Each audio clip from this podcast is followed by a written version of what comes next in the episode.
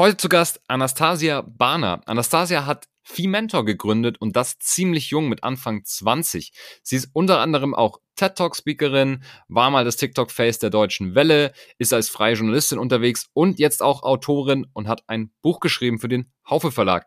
Das findet ihr natürlich alles unten in den Show Notes. Was wir heute im Podcast gemacht haben, war etwas experimentell und zwar habe ich einfach mal gesagt, hey Anastasia, lass uns doch mal Reverse Podcasting machen und sag mir du, über was wir heute sprechen.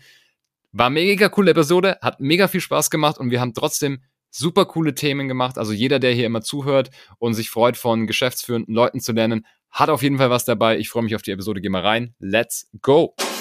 Behind the Sea, der Atreus Podcast. Ich bin Franz Kugelum, Direktor bei Atreus und im Behind the Sea Podcast blicken wir gemeinsam hinter die Sea-Level-Bühne. Anastasia, herzlich willkommen im Podcast. Ja, danke schön. Ich freue mich hier zu sein. Ich freue mich auch, dass du da bist. Wir haben immer Personen da, wo zumindest ich der Meinung bin, dass unsere geschäftsführenden Leute da draußen von denen was lernen können oder zumindest sich einen Impuls geben lassen können. Ich mache dann immer natürlich meine Recherche und bin auf dich gekommen über deinen TED Talk, auch über deine LinkedIn-Präsenz und über diverse andere Sachen. Man kann mit dir über sehr viel sprechen. Ich glaube, ein wichtiges Thema, was wir auf jeden Fall am Anfang mal erwähnen können, ist, du bist die Gründerin von Fementor. Jetzt habe ich aber eine andere Version für diesen Podcast heute geplant und zwar würde ich gerne Reverse Podcasting mit dir machen. Okay. Und deshalb frage ich dich jetzt erst einmal, wer bist du, was machst du und über was willst du gerne heute mit mir sprechen? Oh wow. Er hat mich nicht darauf vorbereitet, ich bin ehrlich, Leute. Also von daher, wir machen jetzt mal was ganz anderes. Ähm, genau, ich bin Anastasia Börner, 24 Jahre alt, war eine der jüngsten Gründerinnen Deutschlands, ähm, habe 2019 für Mentor ins Leben gerufen ähm, und ich glaube, es ist, man gewöhnt sich so dran, sich selber vorzustellen, so dieses Name-Dropping zu machen, den kenne ich, das mhm. habe ich gemacht, der bin ich. Aber um es mal ein bisschen reverse zu machen, ich bin Listenfreak, ähm, bin unglaublich organisiert, liebe Backen und habe so eine innere Hausfrau und gleichzeitig Geschäftsfrau. Also versuche da so ein bisschen beides zu kombinieren in einem. Mhm. Und mhm. worüber ich heute reden würde, ich glaube, eben nicht so über dieses ganze Reverse-Mentoring und für Mentor und so weiter, weil das habe ich zwar ins Leben gerufen, aber letztendlich das, was da passiert, machen die Frauen unter sich aus. Und da kann man eigentlich alles mittlerweile in anderen Podcasts hören, sondern glaube eher mhm. über diese Gründungsgeschichte reden im Sinne von, was heißt das eigentlich und was passiert eigentlich, wenn du jung gründest und was macht es mit einem und ähm, mhm. was heißt es halt auch früh Verantwortung zu übernehmen, weil hier hören bestimmt auch einige zu, die ähm, mhm. vielleicht früh in eine Position gekommen sind, wo sie Verantwortung übernommen haben und ähm, vielleicht auch noch gar nicht bereit dafür waren oder eben langfristig jetzt meine Generation, ich bin Gen Z, erreichen mhm. möchten, wie man da sozusagen auch die abholen kann, die eben angeblich so faul sind. Ja. Okay, finde ich gut. Dann würde ich sagen, ähm, schauen, wir, schauen wir da mal rein. Erste Frage, du hast ja schon sehr viel Verantwortung, bist auch Buchautorin. Ich meine, alles, was du sagst, wird natürlich dann auch unter die Lupe genommen, gerade wenn man auch in so einem TED-Talk drinsteht. Mhm. Kommst du damit schon gut klar oder sagst du, boah, das ist schon für mich immer noch ziemlich heftig, dieses ganze Thema? Also vor ein paar, ich glaube vor ein paar Wochen habe ich, hat mir eine Freundin meinen Wikipedia-Eintrag geschickt, dass ich jetzt offiziell auf Wikipedia zu finden war. Nice. Und ähm, saß da und war so, what the fuck, ich bin, also mhm. ich habe auch zu meiner Mama einen Screenshot geschickt und meinte so, Mama, bin ich jetzt berühmt? Ähm, aber wo ich dachte, Fall, ja. jeder, jeder Frosch oder jede Froschart hat einen Wikipedia-Eintrag, deswegen sehe ich mich so ich und die ganzen Frösche. Ähm, mhm. Das ist der Status jetzt, ja. Eindeutig. Es ist ja. schon kompliziert, weil du teilweise, ähm, ich habe ja auch bei einigen Fernsehformaten mitgemacht und teilweise mhm. erkenne ich die Leute auf der Straße und du kriegst ich krieg's manchmal mit, wenn die Leute dich so anschauen, gucken weg und dann mhm. gucken die wieder ganz schnell hin, gucken mich so genauer an, versuchen rauszufinden, woher kenne ich die nochmal? Ist das eine Freundin von mir? Mhm. War ich mit der in der Schule oder kennt man die irgendwo anders? Also mhm. diesen Moment, ähm, damit umzugehen, auch das Gefühl zu haben, dass jemand dich anguckt und halt versucht rauszufinden, woher sie dich kennen. Mhm. Das ist auf jeden Fall eine Sache, an die ich mich gewöhnen musste. Das ist jetzt so seit ungefähr einem Jahr so. Mhm. Aber ähm, ich glaube, es ist ein totales Geschenk. Also ich sehe es eigentlich als etwas Positives, dass mir so viele Leute auch schreiben, gerade junge Frauen, auch teilweise ältere Frauen und vor allem auch manchmal Männer, wo ich so denke, ja, ähm, dass sie mich als Vorbild sehen oder dass sie halt äh, toll finden, was ich mache.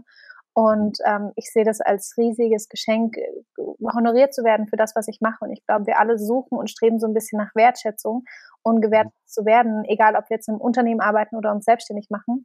Ähm, und ich glaube, da habe ich ein ganz, ganz großes Privileg, dass ich dieser Wertschätzung in meinem Leben ganz, ganz viel von wirklich tollen Menschen bekomme. Mhm.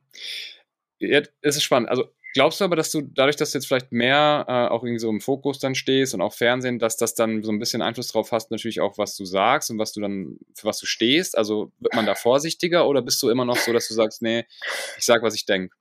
Also ich versuche schon, das zu sagen, was ich denke, aber es ist was anderes, wie ich es formuliere. Also natürlich gerade mit Gendern, in dem Bereich, in dem ich mich befinde, mhm.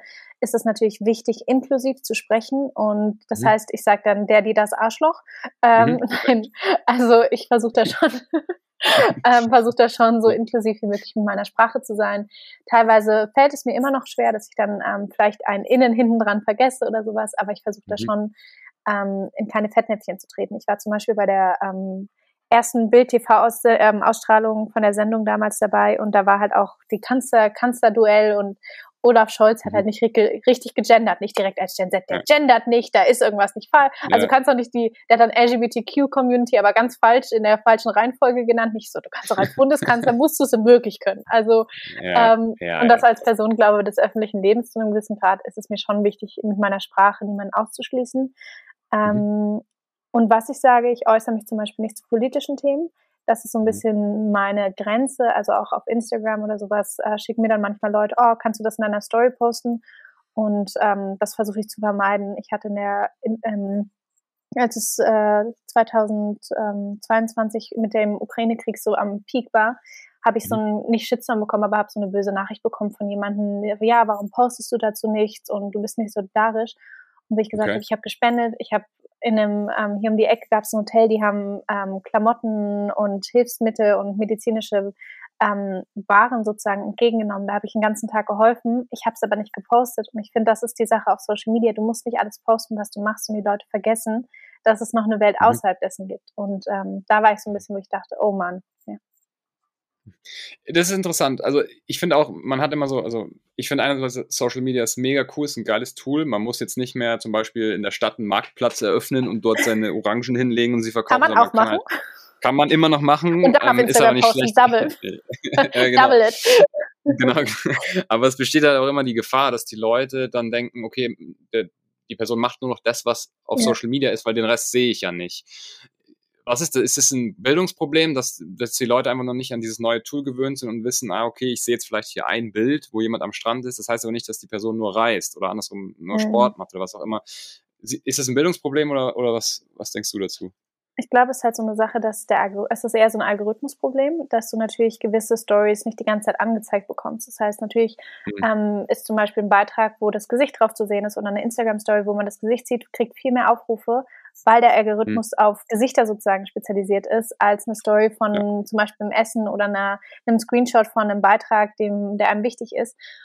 Und mhm. das merke ich immer wieder, dass, ähm, dass natürlich Leute teilweise dann die Stories extrem viel sehen, wenn ich im Urlaub bin und dann so, oh, du bist hier nur unterwegs. Oder wenn ich auf Veranstaltungen bin, schreiben mir auch, ich glaube, ich habe gestern allein eine Nachricht bekommen, irgendwie so, oh, du bist hier nur unterwegs. Wie schaffst du das denn alles? Wo ich denke, mhm. ihr seht meine Ruhepol nicht, weil ich mir diese Zeit blocke, dann nicht auf Instagram poste und bewusst irgendwie diese Zeit nehme. Für mich vielleicht score ich äh, auf Instagram und mhm. gucke mir wie jetzt an. Ich habe auch ein extremes, nicht Imposter-Syndrom, aber ich habe FOMO. Ähm, mhm. Also wer das nicht kennt, FOMO heißt Fear of Missing Out. Ähm, mhm. Und da sozusagen versuche ich auch immer gegenzuwirken, dass ich sage, ich gucke mir dann eben manchmal nicht die Stories an von Leuten, mit denen ich mich mhm. eventuell vergleichen könnte. Ähm, also ich glaube schon, dass Social Media ein Fluch und Segen ist und natürlich auch zum gewissen Grad, was du sagst, wir sind, wir haben viele Generationen, ich würde sagen, meine Generation ist damit groß geworden und wir können da schon noch unterscheiden, dass es Realität gibt und Social Media, aber ich glaube, für viele Millennials ist es ganz schwierig, weil die, ähm, weil die da auch so ein bisschen überfordert sind, weil sie eben nicht von Anfang an damit groß geworden sind. Oder Boomer-Generation, ich habe so einen Hausboomer zu Hause genannt Mama, ähm, die zum Beispiel, die ist dann auch, sieht dann auch Stories von Leuten und bis sie das sozusagen verstanden hat, hat es auch eine Weile gedauert. Da haben wir sozusagen auch Reverse Mentoring betrieben. Mhm. Ja. Cool. Kurze Zwischenfrage, was ist deine Lieblingsplattform? Social Media? Ähm, Instagram. Instagram und TikTok. Obwohl LinkedIn. Ja, gut. Instagram, LinkedIn, TikTok. Ich bin Gen Z, lass mich. Entscheidungsprobleme, check. ja, sehr gut. ähm, wie, wie gehst du so mit ähm, Notifications um? Stressen die dich? Hast du die aus? Oder ist es so, na, bimmelt halt, gucke ich mir später an? Oder ist es schon hm. so, dass es immer noch diesen Trigger bei dir auslöst, dass du sagst, hm, jetzt muss ich schauen? Also vor dem letzten Update von Apple gab es die Funktion, dass du den Nachtmodus anmachst. Dann hast du es auf dem Bildschirm gesehen, aber musstest, hast es nur gesehen, wenn du auf den Bildschirm geklickt hast. Nach ah, dem. Update mh. hast du beim ähm, Nachtmodus jetzt, dass du halt immer den Nachtmodus rausmachen musst, um zu sehen, wer geschrieben hat und dann wieder an. Und das mhm. finde ich unglaublich anstrengend. Ich mag das Update auch nicht, ähm, weil das natürlich für mich, also es hat bei mir dafür gesorgt, dass ich den Nachtmodus nicht mehr anschalte, der eben einer der Gründe war, warum ich nicht so häufig aufs Handy geschaut habe, wenn es eben eine neue Nachricht kam. Und mittlerweile bin ich schon, mhm. dass wenn das Handy aufflackert, dass ich schon gucke, aber meistens ist es dann halt auch was Wichtiges. Also ich okay. habe bei allen Plattformen die Notification an. Ich habe viele, mhm. also bei Instagram, wenn du ein Content Creator Profil hast, kannst du viele mhm. Nachrichten mhm. archivieren. Das heißt, ich habe halt, sag ich jetzt mal, irrelevante Nachrichten habe ich archiviert und da gucke ich dann ab und zu rein. Deswegen mhm. sehe ich halt schon eher wichtigere Anfragen ähm, zuerst. Ja. Mhm, okay, interessant. Hey, wenn ich jemand so Smalltalk-mäßig auf irgendwo anquatscht, so, hey, was, was machst du? was antwortest du da? Ich warte meistens ein paar Minuten, weil meistens kommt, hey, was machst du? Und dann kommt irgendwann die Frage, kannst du ein Intro machen? Kannst du mir helfen? Kannst du mich zu einem Event mitnehmen? äh, also es ist halt immer das Gefühl und das Wissen, dass meistens diese Nachrichten, die aus dem Nichts kommen, meistens mit mhm. irgendeiner Bitte verbunden sind. Ähm, und da versuche ich dann auch meistens den Smalltalk ziemlich kurz zu halten, wo ich denke, komm, sag, was du willst und ich gucke, ob ich dir helfen kann oder nicht. Ähm, mhm. Ich habe jetzt, ich glaube, seit, ja, seit einer Weile bin ich da schon auch so ein bisschen strikter geworden, weil ich dann doch der ein bisschen überfordert war mit all den Anfragen. So, oh, kannst du mal das machen und das ist doch so schnell mhm. und kannst du da ein Intro machen und fällt dir da jemand an?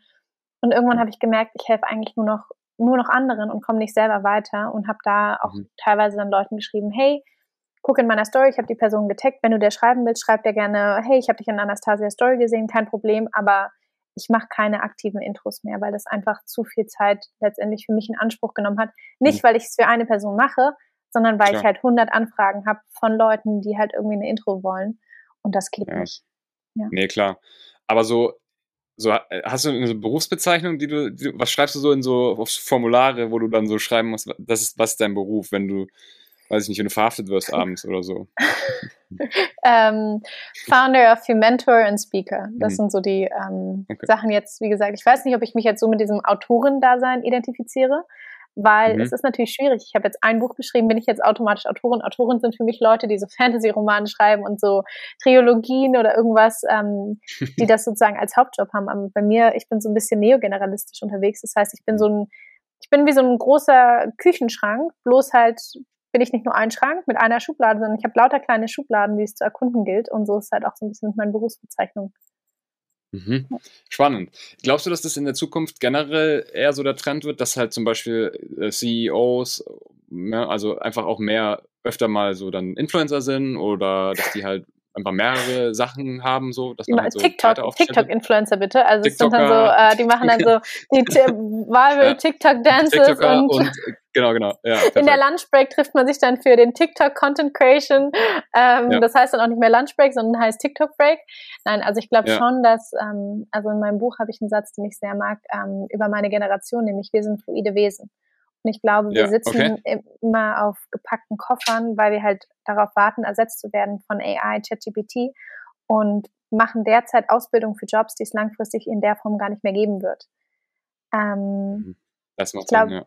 Ich glaube schon, dass es, ähm, dass die zukünftigen Führungskräfte dass es da ein riesiges Problem geben wird, weil wir natürlich, wir haben diesen Drang nach Work-Life-Balance, wir haben diesen Drang, was zu bewegen, Innovation sozusagen voranzutreiben und gleichzeitig uns selber zu finden, aber gleichzeitig das Luxusleben leben, aber währenddessen mit einem Van durch die ähm, Welt zu reisen und sie erkunden oder was weiß ich. Und ich glaube, durch Social Media, wo wir ständig sehen, was für Leben möglich sind, wollen wir all das. Und ähm, früher hat man sich auf einen Job Fotograf fokussiert. Heutzutage bist du als Influencer oder Influencerin, bist du. Fotograf, Videografin, ähm, bist äh, Texter oder Texterin ähm, und gleichzeitig Model. Also das ist super kompliziert, weil du vieles in eines vereinbaren musst und ähm, da auch Multitasking beherrschen musst.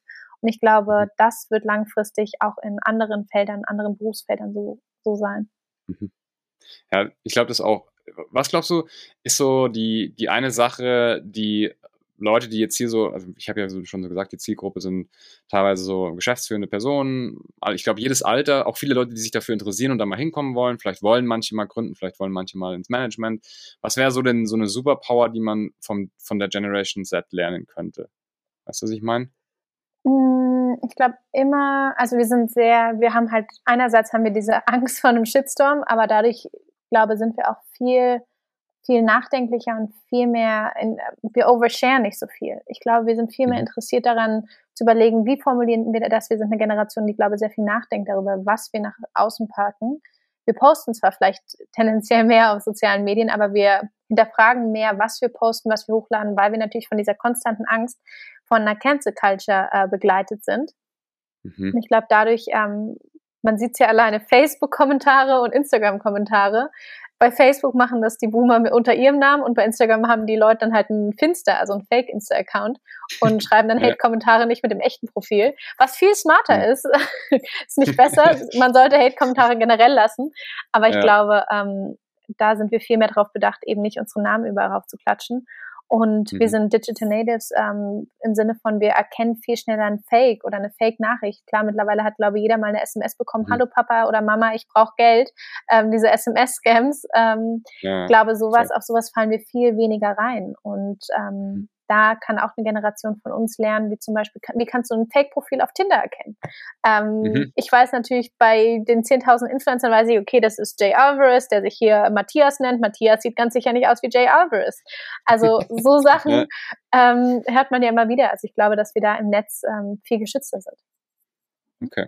Ja. Ja, finde ich, äh, finde ich interessant. Also das, man sieht das ja auch. Also ich, ich kriege das mit, man macht sich ja noch Sorgen um seine Großeltern oder auch Eltern, wenn die so ja. Anrufe kriegen, also Scam-Anrufe, irgendwelche Sachen. Ähm, ich finde, man sollte da mehr drüber reden. Ja, vielleicht nicht unbedingt, äh, wenn es einem peinlich ist, dann über den eigenen Fall, aber man kann ja sagen, hey, man hat gehört, dass das und das passiert ist, weil wenn man da nicht drüber spricht, dann, und das halt immer so quasi, das ist mir peinlich, dann möchte ich nicht drüber reden, dann passiert es halt mehr Leuten, weil man natürlich nicht diese, diese Nachricht verbreitet, dass es irgendwie diesen Scam oder so gibt. Deswegen, ja. ähm, glaube ich, Cool, also sehr interessante Sache. Hey, was hast du, was hast du noch so vor äh, in Zukunft? Möchtest du mehr Bücher schreiben? Möchtest du noch mehr was gründen? Konzentrierst du dich jetzt einfach voll auf Mentor? Was ist so der Plan? Ähm, genau, also für mich ist es halt immer schwierig, weil ich zwei Wochen bevor ich Mentor ins Leben gerufen habe, hätte ich nicht mal die Idee von Mentor und nicht mal daran gedacht, jemals zu gründen. Ähm, wollte das auch überhaupt nicht. Ich wollte ursprünglich Schauspielerin, Sängerin oder ähm, Journalistin werden ich glaube, ähm, offen zu bleiben. Also das wünsche ich mir so ein bisschen für die Zukunft, dass ich offen bleibe für all die Opportunities, die kommen. Und Entschuldigung, dass ich hier wirklich im besten Denglisch rede. Ich glaube, das ist so eine Generation Z-Krankheit. das, okay, das, das, okay. ich entschuldige mich schon mal im Vorhinein. Ja. Ähm, ich glaube, es ist auch so eine ähm, Sache für mich, dass ich sage, ich würde noch mal gründen, aber ich müsste eine Idee mhm. haben. Ich habe ähm, immer mal wieder in den letzten vier Jahren, in denen ich Teil der Startup-Szene bin, immer wieder Ideen gehabt für Startups, habe so zwei Ideen, die mir am Herzen liegen, die ich vielleicht langfristig verfolgen wollen würde. Aber mhm. ich weiß auch, wie anstrengend das ist und wie kräftezehrend. Und ähm, ich glaube, wenn man einmal Fuß gefasst hat in der Startup-Welt, will man nicht raus. Genauso wie wenn du halt einmal in der Führungsposition warst, ist es ganz schwierig zurückzugehen in ein Angestelltenverhältnis, wo du eben keine Kontrolle und kein Mitspracherecht hast. Ähm, so ist es so ein bisschen mit der Startup-Szene. Es ist wie so eine Droge, die du halt probierst, wo alle dich vorwarnen und dann bist du halt angefixt und willst weitermachen und willst weiter drin bleiben. Und so geht es mir so ein bisschen mit der Startup-Szene, obwohl ich immer mehr merke, dass so ein Wunsch in mir drin ist, dass ich doch nochmal gerne was anderes machen würde und ausprobieren würde. Ähm, mhm. Vielleicht mehr Fokus auf Speaking und Moderation oder mhm. ähm, vielleicht wirklich dann aber in langer Zukunft, weil ich muss jetzt erstmal verarbeiten, dass ich jetzt ein Buch geschrieben habe. Irgendwann nochmal ein mhm. Buch, dann aber halt auch eher kein Fachbuch, sondern ein Kitschroman oder ein Fantasy-Roman okay. oder sonst irgendwas. Ähm, also da halt ja. auch offen zu bleiben. Wieso, okay. was ist es bei dir? Ja. Vielleicht wäre das mal spannend für deine ZuhörerInnen. Zu erfahren, was, was ich so vorhabe, meinst du? Ja. Mhm, ja, also ist eine interessante Frage. Also, weißt du, ich habe jetzt vor kurzem begriffen, gerade auch wo ich jetzt hier in diese neue Rolle gekommen bin, dass das Netzwerk, also ist meine Meinung, das größte Asset ist, was man hat. So, ja. Einfach, weil so sehr gute Beziehungen zu formen, und das, das ist das, was ich letztendlich hier in dem Podcast mache. Ich habe zu Beginn gesagt, als wir das gegründet haben, haben die mir zu mir gesagt, ja, wir müssen äh, über die Themen sprechen, weil wir müssen auf Reichweite gucken. Reichweite, Reichweite, Reichweite. Und ich habe gesagt, naja, das ist schon. Performance. Ja, yeah, also ist ja auch richtig, das, man muss ja auch an die Reichweite denken, das, ist, das stimmt schon, das ist ja, dafür ist ja Social Media auch irgendwo da. Aber für mich war irgendwie eher so, naja, das ist schon, das stimmt schon Reichweite, aber ich will mich eigentlich eher auf die Personen, die ich im Podcast habe, yeah. fokussieren und die verstehen und irgendwie von denen möglichst viel halt sozusagen in dieser halben Stunde rauskriegen, dass die Leute, die sich das anhören, möglichst viel Wert haben. Und die Reichweite kommt dann dadurch, dass die Leute sagen, hey, guck mal, ich habe jetzt den Podcast von der Anastasia gehört, den musst du dir anhören und den schicken die weiter. So und dann ja. natürlich auch durch wechselnde Gäste. Und dieser Netzwerkaufbau und diese, dieses Formen von Beziehungen, die über die Business-Beziehungen hinausgehen. Mhm. Dass man mal hinterfragt, wer bist du eigentlich? Was machst du da? Nicht nur deine Rolle, du bist Gründerin, ja, das, das habe ich verstanden. Das kann ich auf LinkedIn mir auch durchlesen. Dafür muss ich jetzt nicht hier reinhören. Sondern was ist so, warum, wie ticken die Leute? Also was, was machen die dahinter? Und dafür interessiere ich mich persönlich nicht jetzt nur wegen diesem, wegen diesem Format, sondern das ist, das habe hab ich schon immer gewollt. Ich wollte früher mal wissen, wie trainiert Michael Jordan? Was ist der? Was hat der für Hosen an? Was hat der für Socken an? Das war früher nicht Und, so zugänglich. Was hat der für Socken an? Ja, der, der hat jetzt wahrscheinlich nur noch Jordan-Socken an von, von seiner eigenen Marke. Ähm, ja. Aber äh, früher war das natürlich, also früher sage ich, bevor man auf Social Media Einsicht in die Personen hatte, war das nicht so gut möglich. Hm. Heute die Leute, die ich hier im Podcast habe, die sind teilweise gar nicht auf Social Media. Das, das, findest du nicht raus. Also wenn du mit denen sprechen willst, dann musst du einen Termin mit denen vereinbaren oder du musst irgendwie an die rankommen oder für die arbeiten oder wie auch immer. Und, und Aber es, das ist vielleicht ein super interessanter Aspekt, weil ich finde auch so mit Social Media ist halt diese Grenze so ein bisschen verschwommen, wo man früher sich ein Plakat von der Person, die man vielleicht beeindruckend fand, wie Michael Jordan, mhm. äh, sich ins Zimmer gehangen hat, ist man heutzutage, mhm. begleitet man die Person all ihren Lebens ja, Momenten, Highlights wie mhm. Lows, also viele Leute posten sich ja dann beim Wein oder heute geht's mir nicht so gut. Und das ist eine riesige Gefahr, weil die Leute das Gefühl haben, sie kennen dich und dadurch verschwindet mhm. natürlich auch eine Grenze. Also eine Grenze des Respekts und des, ähm, ja, auch des, weiß ich nicht, dieses, dieses Schutzes der Persönlichkeit. Und ich glaube, das ist eigentlich so super gut, wenn da auch gewisse Leute, die in deinem Podcast sind, das so ein bisschen für sich wahren. Also das mhm. hat eigentlich auch teilweise Vorteile. Das stimmt allerdings, ja. Das ist interessant, da gibt es, glaube ich, einen Fachbegriff. Ich glaube, es heißt irgendwie so parasoziale Beziehung oder irgendwie so, dass die einseitig ist, also dass der eine Person so viel Kontakt mit dir hat durch einen Podcast oder YouTube. ja, ja. nee, aber dass, die, dass, man so denkt, man kennt die Person, aber ja. die andere Person kennt einen gar nicht, weil die hat rückläufig nicht den Kontakt, den du hast. Ja, ja. Ja, ja, also super cool. Hey, ähm, was wolltest du mal werden, als du ein Kind warst? Hm, Habe ich vorhin schon gesagt, ähm, mit Schauspielerin, Journalistin und äh, Popstar, aber mein allererster Berufswunsch war Bundeskanzlerin. Bundeskanzlerin? Ja. Und immer noch, immer noch nee. der Berufswunsch? Damals gab es Angela Merkel noch nicht und ich dachte mir so, es gibt, also meine Mutter macht, ähm, hat eine PR-Agentur, gerade mit Fokus auf Politik und Kultur und ähm, ich kam, ich war mal erstens die Jüngste im Raum, weil ich einfach das Kleinkind war, was dabei war und eine der wenigen Frauen mit meiner Mutter. Ich dachte mir immer, das mhm. kann doch nicht sein, dass diese, diese Branche so männerdominiert ist und dachte, da wäre ich halt Bundeskanzlerin. Dann gibt's hier eine Frau an der Spitze. Und dann kam Angela mhm. Merkel und hat das aufgebrochen, sage ich jetzt mal. Deswegen nicht mehr so wichtig. Someone did it. ja, okay. Ja, also es kann ja immer noch werden und ähm, wer weiß, wenn es dann irgendwann mal vielleicht relevanter wird, gibt es ja vielleicht auch ganz andere Modelle der. Vielleicht wäre ich so ähm, TikTok-Bundeskanzlerin oder sowas. Das fände ich super. Oder ja. Instagram oder so LinkedIn. LinkedIn-Politik. Wir sollten auch so eine LinkedIn-Königin König irgendwie voten. Finde ich super. Ja. Weißt du, ein bisschen so Politik auf die Social-Media-Plattform bringen. Stimmt, ja, das wäre interessant, ja, wenn es da wirklich so, so Tribes und solche Sachen geben würde. Ja, so weiß, Hierarchien, so wo du dann dich hoch, hochschlafen kannst sozusagen, oder du, du, bist dann die Meghan Markle, die dann den äh, Prince Harry geheiratet hat und dann bist du auf einmal Prinzessin. Wäre ich super. Wir haben ja auch alle früher Sims gespielt und sowas. Also ein bisschen das Spielerische ja. wieder in sowas reinzubringen. Ja, hey, schrei's nicht zu laut. Ich meine, mit Metaverse geht's ja alles so ein bisschen in die Richtung. Ja. Wer weiß, was da LinkedIn, ich meine, Microsoft ist ja auch mit dabei. Ähm, ja, wer weiß, was da so, was da noch irgendwie alles möglich ist. Aber vielleicht noch kurz zu, wobei wir gerade bei dem Thema sind, LinkedIn, Hierarchien etc. Was glaubst du, wo sich LinkedIn so hinentwickelt? Es gibt ja so die LinkedIn-Polizei, die meckern immer so, dass, dass das irgendwie das neue Facebook wird. Dann gibt's wieder die anderen, die sind ganz woanders unterwegs. Was glaubst du, was, was, was ist so die Zukunft von LinkedIn? Hm, also ich bin bei den LinkedIn, diesen 100 Content Creatern, die LinkedIn unterstützt und muss sagen, mhm. dass ich LinkedIn sehr mag als Plattform. Ähm, ich mhm. glaube schon, dass es zu einem gewissen Grad stimmt, dass sich so ein bisschen in so eine Facebook-Richtung entwickelt. Aber es liegt mhm. auch an den Usern. Also ich glaube, wenn die User oder wenn das halt was liken wir? Wenn du mhm. halt ein Bild likest von, mein Hund ist gestorben und das waren die Top-Tipps, die ich dafür mitnehmen konnte, dann wird dir halt nur so Content angezeigt. Du kannst mit einem Algorithmus, kannst du es natürlich auch beeinflussen. Meine Beiträge, die ich auf meinem Feed habe, sind eben nicht diese ganzen, also vielleicht ab und zu mal so ein Post, der eher auf persönlicher Ebene ist, aber ich finde, mhm. man kann das schon stark damit beeinflussen, wofür man seine Zeit sozusagen opfert oder nicht. Und ich like dann halt eher Beiträge, die für mich einen Mehrwert bieten und mhm. versuche auch selber meinen Content so zu produzieren, dass er halt einen Mehrwert liefert, dass er auch eine Austauschmöglichkeit, weil das ist dieses Social Media, das Wort Social ist nach wie vor für mich ein wichtiger Aspekt, dass wir eben miteinander sprechen und dass wir da auch die Möglichkeit zum Austausch geben und nicht nur hier habt ihr meinen Input, sondern ähm, mhm.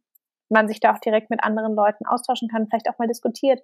Also deswegen finde ich das gar nicht mal so schlimm und natürlich entwickelt sich jede Plattform mit den Usern mit ähm, und man ja. kann da mal ein bisschen mitbestimmen. Und wenn die Leute das zu einem neuen Facebook machen, dann ist das halt so. Ja, ja, du hast einen wichtigen Punkt gesagt, es wird halt sozialer. Ne? Der Mensch ist halt ein soziales Tier, so. Das ist halt einfach ja. so. Und ähm, wenn man sozialeren Content teilen möchte und der halt auch ankommt, dann wird halt auch die Plattform generell so. Und ja. ich finde das sehr cool, dass man auf LinkedIn auch, sage ich mal, sozial interagieren kann und es eben nicht nur um die Vita geht und um die Marke, wo man arbeitet oder was auch immer, sondern dass man eben und Irgendwann ist ja auch ausgeleert. Es ist kein Google, es ja. ist kein Google, wo du dann eine Frage stellst wie, ähm, mhm. wie gründe ich ein Unternehmen und dann findest du die 10.000 Artikel dazu. Das kann man dann immer noch mhm. auf Google machen. Auf LinkedIn geht es halt wirklich darum, einerseits die Erfahrung zu teilen und den, mhm. die Möglichkeit darauf direkt zu reagieren. Und das ist doch eigentlich das Schöne. Voll. Finde ich auch. Hey, was muss man sich, äh, oder was würdest du sagen, soll man sich anschauen, wenn man dich jetzt hier zum ersten Mal im, im Podcast hört und sagt, hey, boah, ich mach jetzt noch, guck mir noch was an, soll man sich Fementor anschauen oder was, was ist das Erste, was man sich anschauen soll? Hm, ich, ich würde sagen, auf jeden Fall, also gerade derzeit, of, of course, my book, mhm, äh, mein Buch, Buch gegründet, ja. ähm, Startup-Szene Uncovered, kommt am 10.10. .10. und ist sehr mhm. persönlich geschrieben. Also ich glaube auch über diese frühen Erfahrungen, Fuck-up, Scheitern, und so ein, mhm. es ist ein bisschen wie so ein Tagebuch, nicht nur von mir, sondern von auch Persönlichkeiten, die ich zitiert habe, ähm, wo ich echt sage, das sind Insights, die man so normalerweise nicht geliefert bekommt, ähm, weil es auch teilweise anonymisiert ist. Das ist eine Sache. Und mhm. ähm, sonst sich mit mir vernetzen. Also gar nicht anschauen, sondern einfach wirklich den Vernetzen-Button drücken und mit mir in Austausch cool. treten. Cool. Wir verlinken auf jeden Fall mal alles, was, was, was noch so relevant erscheint für mich in, okay, in den Show Notes. ähm, äh, genau, und äh, wie gesagt, auch dein, dein, dein LinkedIn-Profil, dann können sich die Leute definitiv mit dir vernetzen. Und wer sich nicht traut, wie immer, fragt mich. Ich mache gerne äh, auch eine kurze Intro auf LinkedIn und dann. Du machst noch Intros. Ich mache, ich bin noch nicht ganz, ich bin noch nicht ganz in diesem Frosch-Artenstatus äh, angekommen von Wikipedia, deswegen mache ich noch Intros, ja. Aber wer weiß. ähm, genau. Cool. Hey, lieben Dank, dass du da warst. Äh, das ist, das ist schon gewesen. Hat dir gefallen? Love it. Vielen, vielen Dank für die Einladung und danke, dass ich mitentscheiden durfte. Cool. Tip top.